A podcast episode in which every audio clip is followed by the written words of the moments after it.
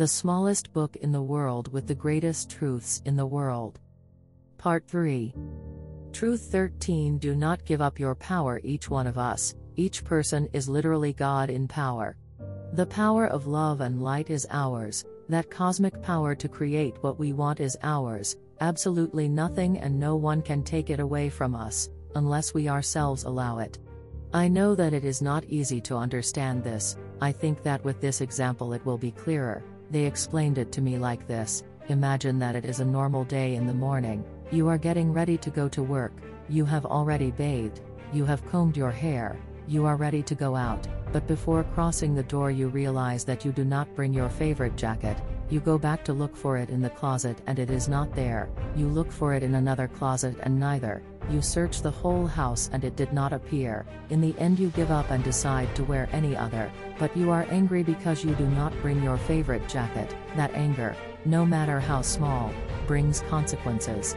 When you are driving to the office, you continue to be angry, and another car closes, and you have to brake until the coffee spills on your clothes. You arrive at the office all stained at a meeting, but even angrier because your clothes are not presentable. That vibration is transmitted to the board, and it goes badly for you.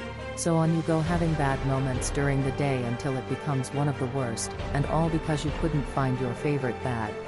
You literally gave your power to a sap, When you gave it to them, you no longer decided for yourself and everything went wrong. You attracted dense energies that intervened in your day. Humans are used to handing over power to anyone, anything, or situation.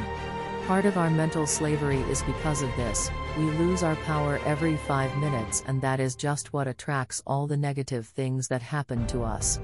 From now on, you must start not losing power. Take care of all your thoughts and emotions. Don't say no, don't get angry over things that don't make sense, don't waste your energy on things that aren't worth it. It's time to use your power for your spiritual evolution. You are God in power, do not forget, the power is yours.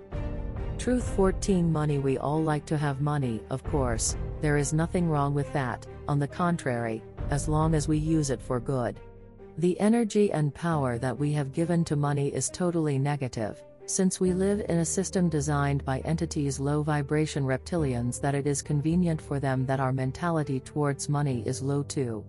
Most of the time we live worried because my money is going to run out or because I never have money. We have imposed a huge barrier to the flow of money for a long time. I decided to touch on the point of money in this book because one of the biggest worries and the biggest cause of low vibration in ourselves is caused by the fear that we have of not having money. They are one of those truths that are actually great, and although they are in front of us, we do not see them, let alone analyze them. To be clear, money, banks, debts, and credits were designed by the reptiles so that our mind is always thinking about how I am going to pay what I owe and not about other things of higher vibration. It is time for you to stop give all your power and energy to money. It's time you stop worrying about it. I know it's not easy to do, but when you do it and take care of it, your whole world changes positively. How many times in this life have you said or thought out? I'm going to run out of money, many, right? Me too, but one day they told me a phrase that completely changed my perception. They asked me exactly the same how many times have you worried because you are going to run out of money? I answered many and how many times have you worried because you are going to run out of air with which you breathe? And I said, never, because I know that the air is infinite, it does not end. Indeed, just as the air is never going to end, exactly the same thing happens with money. The problem is that by worrying about the limitation of money, I am causing just that. I will never have enough money because I am only limiting it. The issue of money is a great issue, the concern for not having it is greater and all the fears that permeate your life and that of all the millions of people on the planet because of money become dense world layers of fears. Those fears are food for the reptile race, we feed them everywhere without realizing it. It is time for you to stop giving your power to money, it is time for you to think that it is as vast as the air you breathe. It is time for you to know that you came into this world with everything you need to fulfill your mission. It would be absurd for them to send you without what is necessary for your spiritual evolution. Truth 15 Atlantis and Lemuria. Surely you have heard of Atlantis and Lemuria, these two beautiful continents, one located between America and Europe, I mean Atlantis, and Lemuria between America and Asia, on the Pacific. These beautiful lands have been the places where humanity has had the greatest spiritual development, but also where darkness has intruded without any control. Lemuria was a continent of feminine vibration, Atlantis was masculine. For thousands of years, the people who were incarnated there lived full of love, light, and wisdom, until the involutionary entities intervened and broke that harmony. I will not detail these beautiful continents in depth, because this little book is for you to understand some cosmic truths in the shortest possible time. Just keep in mind that they were two sacred places full of universal wisdom and enormous spiritual growth. The spiritual level so high that existed in these two places was due to the fact that there were cosmic portals through which beings of light full of love and knowledge entered, and obviously there were incarnated beings with a gigantic light helping in the evolution of the planet. The dark entities decided to do exactly the same, they said, if they allow beings of light to enter, why don't we bring those of darkness? That is what they did. One day they opened a dark portal so large that millions of beings of low vibration entered, the ones we currently call demons. So many entered that hundreds of them attached to each inhabitant on Earth. Imagine that hundreds of demons are near you all the time trying to manipulate or possess your body and your being. The planet was infested with darkness, the beings of light were attacked and mercilessly subjugated by these cowardly entities. The level of darkness reached such a degree that beings of light of a very high cosmic level had to intervene and they wrapped the planet in a kind of protection field, since the vibration of darkness was such that it could contaminate other planets of the solar system, they literally isolated the Earth so that they would not infect other planets. Planet Earth was placed in cosmic quarantine. At the time the planet was isolated, no dark entity was allowed to enter and obviously no one could leave it was a battlefield where no one could escape. I imagine that you have heard of the Bermuda Triangle, that mysterious place in front of Miami where ships and planes disappear, because it was right there where they opened the dark portal. Due to this, strange things continue to happen in the triangle, that part of the planet is still in the process of healing. Those who were incarnated there had to face these beings for thousands of years. Currently, there are people who today do not finish getting rid of these entities. Yes, it is real.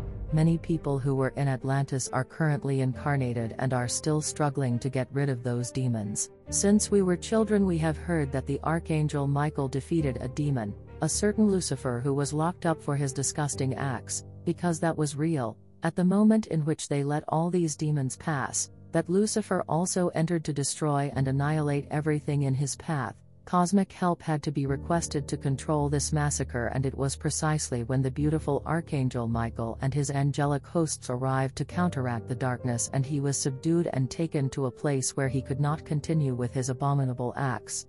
By the way, it is important to clarify the lie that the Catholic Church has been spreading for thousands of years about Lucifer. They say that he is a fallen angel, that he was a beautiful archangel on the same level as the beloved archangel Michael. That is a lie. Lucifer has never been an angel or an archangel, he belongs to a dark race called Lyranos, from Lyra. They are a kind of vampire race where everyone has decided to belong to the dark side.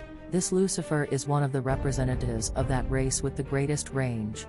In the third and fourth dimensions, there is the greatest manifestation of darkness, the third is the greatest level of duality that can exist, that is, good versus evil, each one decides which way to go, in the fifth, it is minimal, from there up, it is impossible for there to be any negativity, there is not. It does not exist nor will it exist. It is absurd to think that an archangel of such a high vibrational level in love and light can say I am the same as God. Therefore if I am like him, I do what I want and change to the dark side. That is just one of thousands of lies that Catholicism has always told us. Do not forget, Lucifer was never an angel, he is only a being that is experiencing the dark side and was defeated and always will be defeated by the love and light of the sword of our beloved Archangel Michael. To finish with the theme of Atlantis and Lemuria since the planet was quarantined, Many of us who are incarnated now have had to clean and send those dark entities to the place where they should be. Currently, there are people who continue to open portals for them to re enter through satanic rites and dark rituals.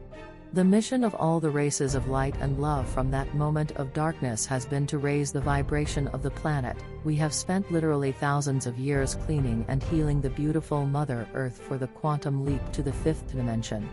That field of isolation has been withdrawn from Earth, now a beautiful crystic grid is being formed, which is what will make Gaia reach the fifth dimension. When I say we are making that grid, I mean you, me, and the millions of warriors of the light that we are currently incarnating. The planet is ready to belong to the fifth dimension. Are you ready to travel with it? Truth 16 The fifth dimension, as we discussed before, this beautiful planet called Pachamama or Gaia is about to reach its cosmic graduation to enter the fifth dimension. What does this mean? The planet will ascend to a higher vibrational level than that of the third and fourth. That will happen, yes or yes, and no one will be able to avoid this process. The question is, what will happen to all of us who inhabit here?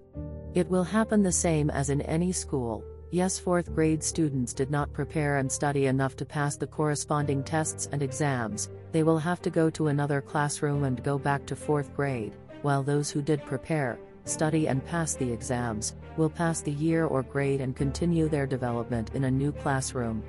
Exactly the same will happen on the planet. The people who prepared in all aspects to reach the same level vibration of the Earth will be able to continue their path together to the fifth dimension but those that were not prepared and did not manage to arrive with the same level of frequency, will have to resort to the cosmic year and they will have to go to another third dimensional planet that is currently preparing to receive the students who are going to take that spiritual degree. I do not have the information on the location of this new planet, but it is in another solar system, not this one. Everything does not end here, the masters of that new cosmic classroom will be many of the warriors of light who are currently incarnated on earth and who by love and their own decision will incarnate with as masters of light, wisdom and love on that third dimension planet, with the aim of taking those who failed the fifth dimension at the right time and continuing together this cosmic journey. Truth December 17, 21 We have been hearing about December 21, 2012 for years. Many people have asked what will happen on December 21, 2012. Many experts have given their point of view. For example, they have said that certain parts of the continents will sink, that it will tremble, and hundreds of cities will end up demolished.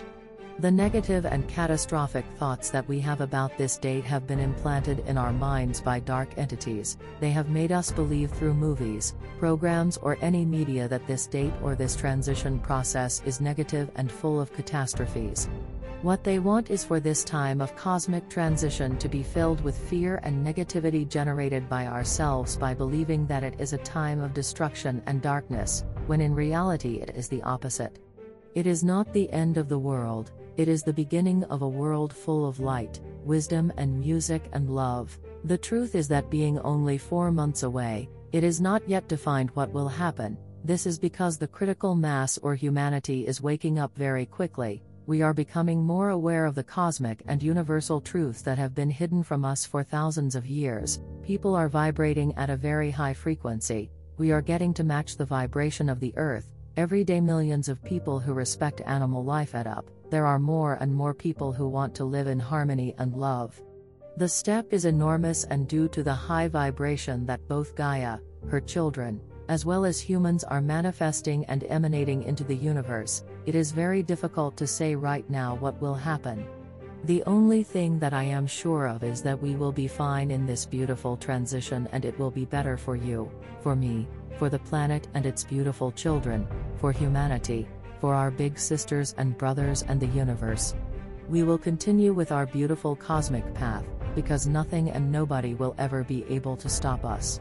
We are beings of light, we are beings of the sun and against light, life, love, and music. Nothing and no one can and will never be able to. Truth 18 Grateful we always give thanks for the small and the great details of life, but above all for those who are at our side fighting in the name of love and light. The Power of Love will bless you all. Presented by Electro Alien Radio.